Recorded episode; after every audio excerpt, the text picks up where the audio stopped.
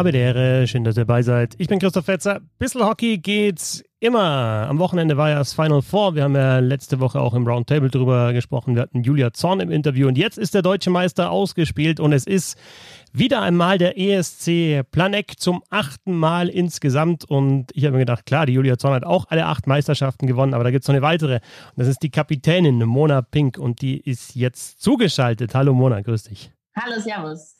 Natürlich erstmal Gratulation zur deutschen Meisterschaft. Hast du ja schon siebenmal gehört, jetzt zum achten Mal. Erstmal, das ist natürlich schon was ganz Besonderes. Ne? Wir reden ja, immer über sieben. Ja.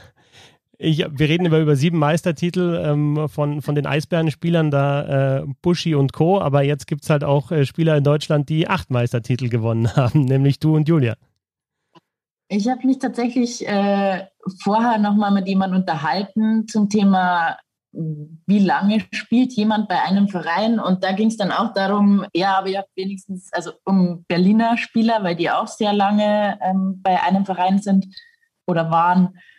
Und dann ging es darum, ja, und ihr habt auch noch gleiche Anzahl an Meister Meisterschaften und ja, jetzt habe ich eine mehr.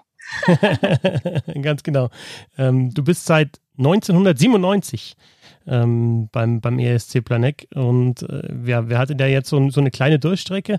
Und letztes Jahr war das ja besonders bitter, weil, weil die Saison ja abgebrochen worden ist, kurz bevor er den Titel holen konnte. Deswegen wahrscheinlich dieser, dieser achte Titel nochmal ganz was Besonderes, auch vom, vom Feeling her. Ich, also ein bisschen so sowas, ich, wir zeigen es euch jetzt, muss er da dabei gewesen sein auch, oder? Hat man, finde ich, auch gesehen auf dem Eis. Also ihr habt schon richtig Gas gegeben.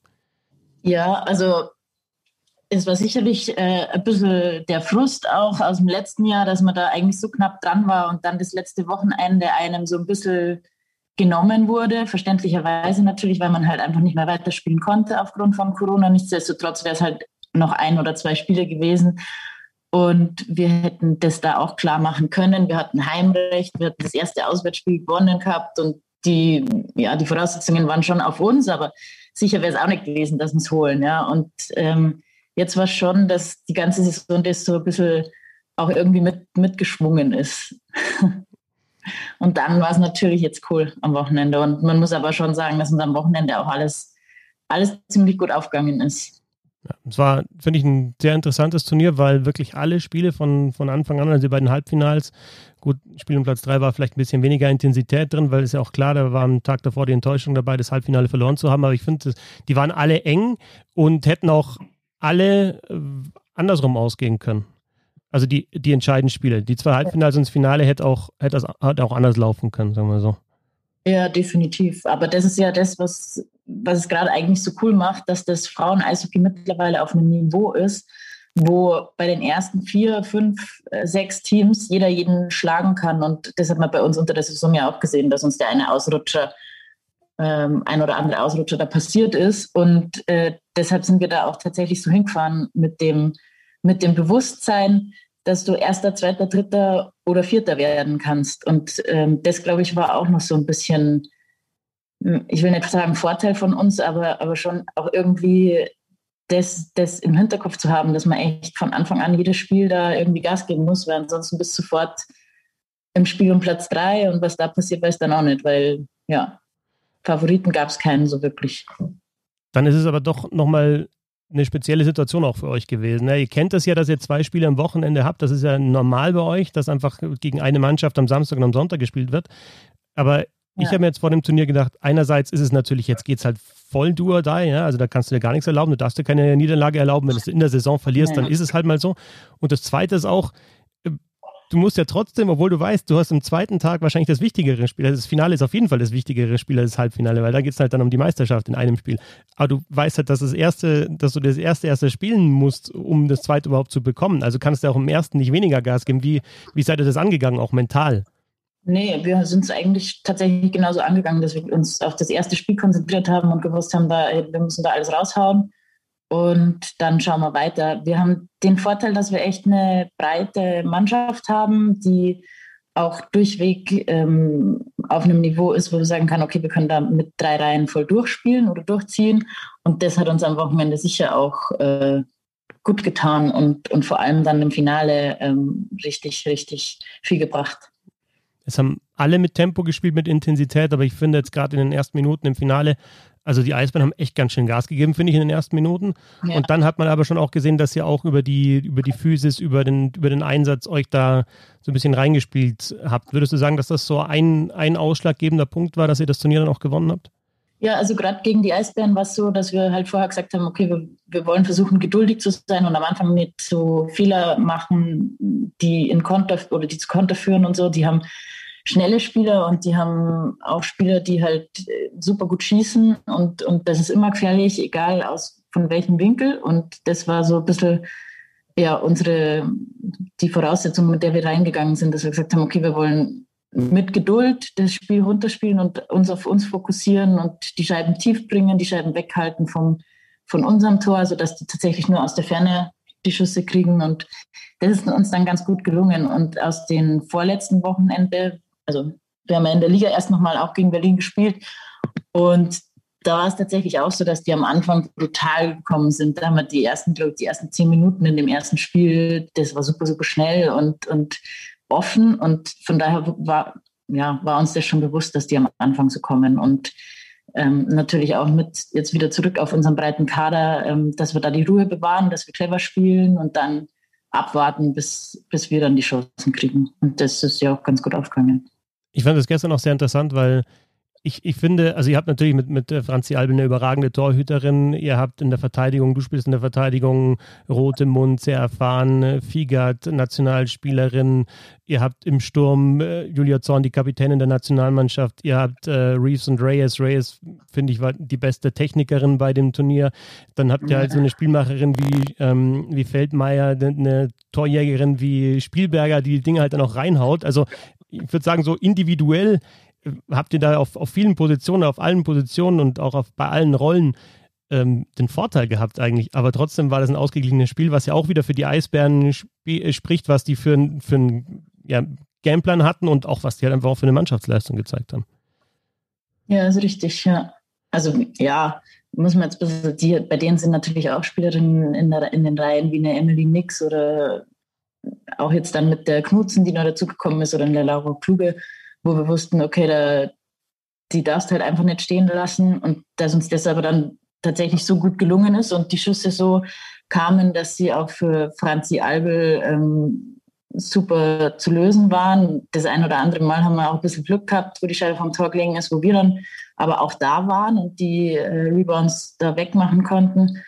Ähm, von daher, ja.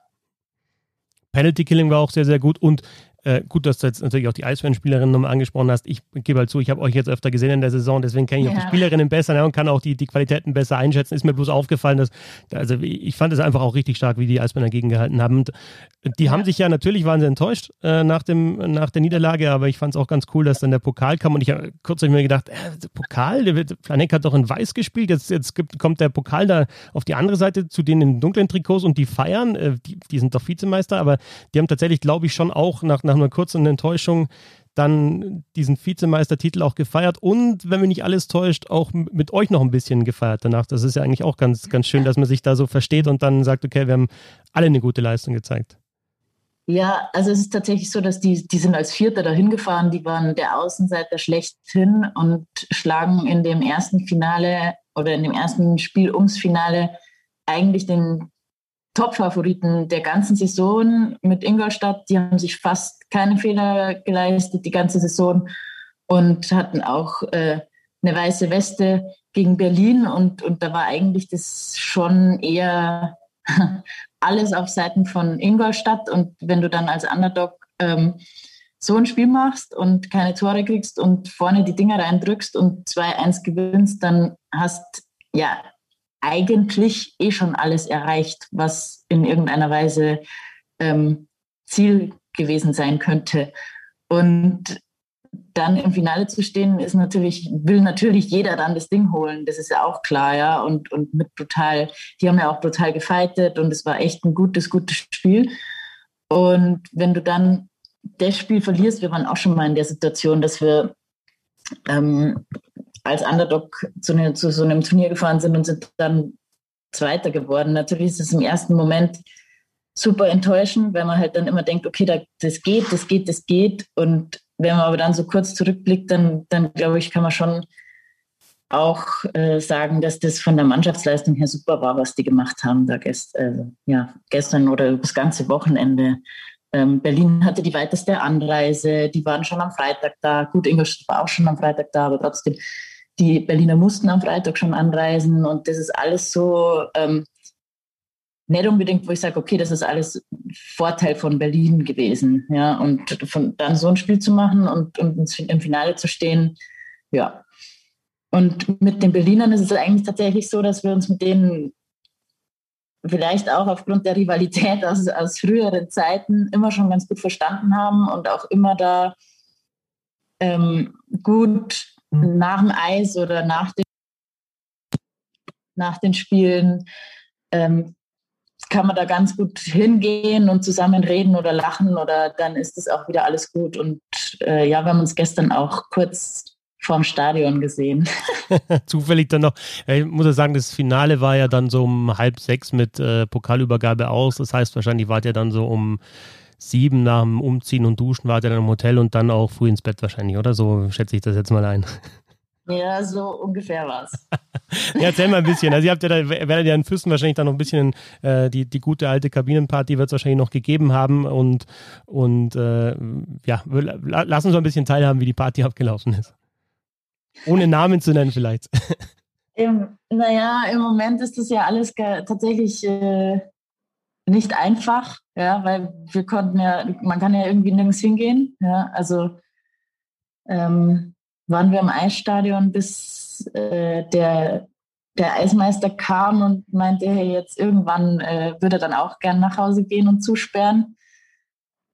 Ja, und dann kenne ich das so, dass man dem Eisenmeister nochmal ein Bier in die Hand drückt und dann nochmal eine halbe Stunde rausschlägt.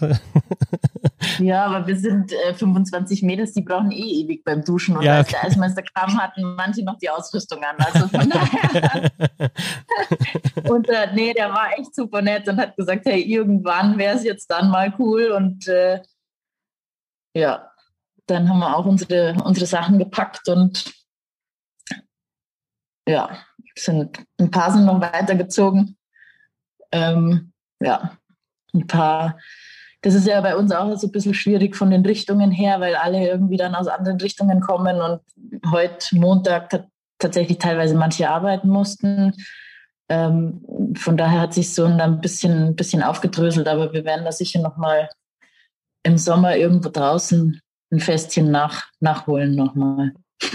oder zwei oder drei man muss ja auch sagen, ihr seid ja der, es ist die erste Liga, die in der, also mit diesen Voraussetzungen zu Ende gespielt wurde. Jetzt auch ein deutschen Meister. Ihr habt ein Final Four gespielt. Ihr habt die Saison im November mit Unterbrechung gespielt, aber ihr habt die Saison durchgespielt ohne größere Hürden, würde ich jetzt mal so sagen, ähm, betrachtet.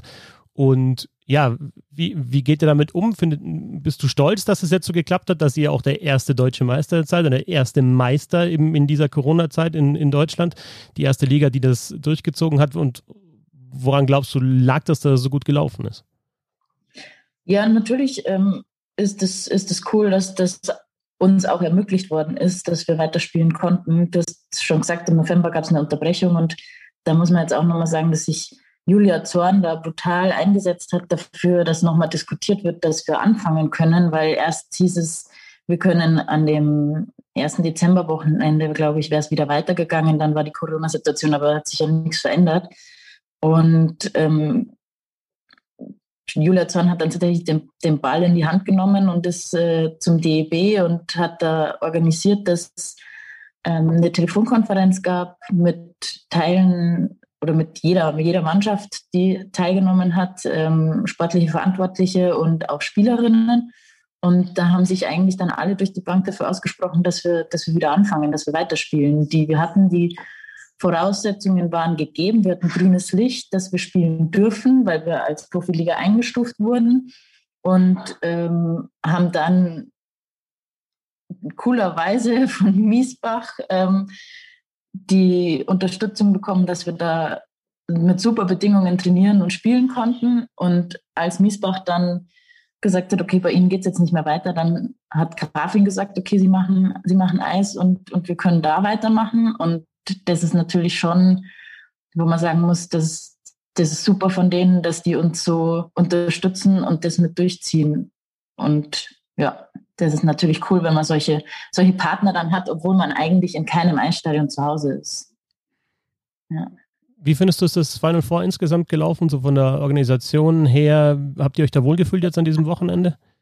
Ja, ja, total. Also ich glaube, dass das so mit das professionellste Final Four war, was wir, was, was wir ausgetragen haben im Frauen-Eishockey. Es war ja früher schon so, dass ähm, oft die Meisterschaft in einem Turnier entschieden wurde. Also wir hatten ja das tatsächlich bis, ich weiß gar nicht bis wann, bis vor drei Jahren oder so ungefähr, dass, dass der deutsche Meister in einem, in einem Turnier erspielt wurde. Na, zwischenzeitlich gab es dann noch der Erste ist der Erste, so wie beim Fußball. Das habe ich jetzt vergessen. Aber früher war es so, dass das Turnier äh, eine Turnierform war. Und da muss ich sagen, also wirklich top, top organisiert vom DEB und dass wir das in Füssen dann umsetzen konnten und so, war natürlich auch cool, weil dann die Kabinensituation so ist, dass, dass alle Mannschaften Platz haben, unterkommen, Corona-konform, ähm, alles eingerichtet werden konnte. Also das war natürlich überragend, ja.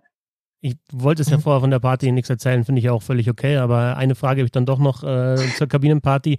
Kann Sag die, die, die, die Franzi Albel, die schätze ich so ein, dass sie in der Ausrüstung äh, mit, mit ihrem Bier in der Ecke saß, ganz ruhig, ab und zu mal die Fanghand gezuckt hat und so ähm, in eure Richtung genickt hat und so Richtung so, I got this, girls, alles in Ordnung. Also, oder bringt die irgendwas, bringt die bei der Party mal was aus der Ruhe oder einfach gar nicht?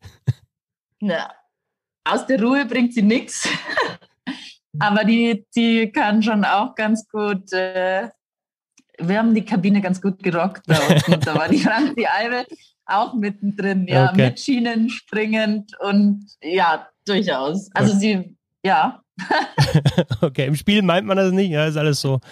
Also ich hatte irgendwie einen zwischenzeitlichen Eindruck, mich hat es echt überrascht, dass die Eisbänder noch ein Tor geschossen haben, weil ich, ich habe mir gedacht, ich als, ich als Gegenspieler würde mir hier denken, da, da geht einfach nichts rein bei der heute, weil die so stark gehalten hat. Also das war natürlich ein Faktor, euer Zusammenhalt war ein Faktor, ähm, gute Einzelspielerinnen und ja, es hat Spaß gemacht, dann im Wochenende zuzuschauen. Mona Pink, die Kapitänin des ESC Plan Eck zum achten Mal deutsche Meisterin. Glückwunsch dazu und danke fürs Interview. Danke, hat Spaß gemacht. Danke. Und die Julia Zorn wird in einem weiteren Eishockey-Podcast eures Vertrauens bei den Short News ja wahrscheinlich auch nochmal über dieses Turnier sprechen, vielleicht auch noch ein bisschen über die Nationalmannschaft Olympia. Äh, werden wir sehen. Und wir hören uns dann spätestens wieder zum Roundtable Ende der Woche. Nochmal danke an Mona Pink und danke an euch fürs Zuhören. Bis zum nächsten Mal. Servus.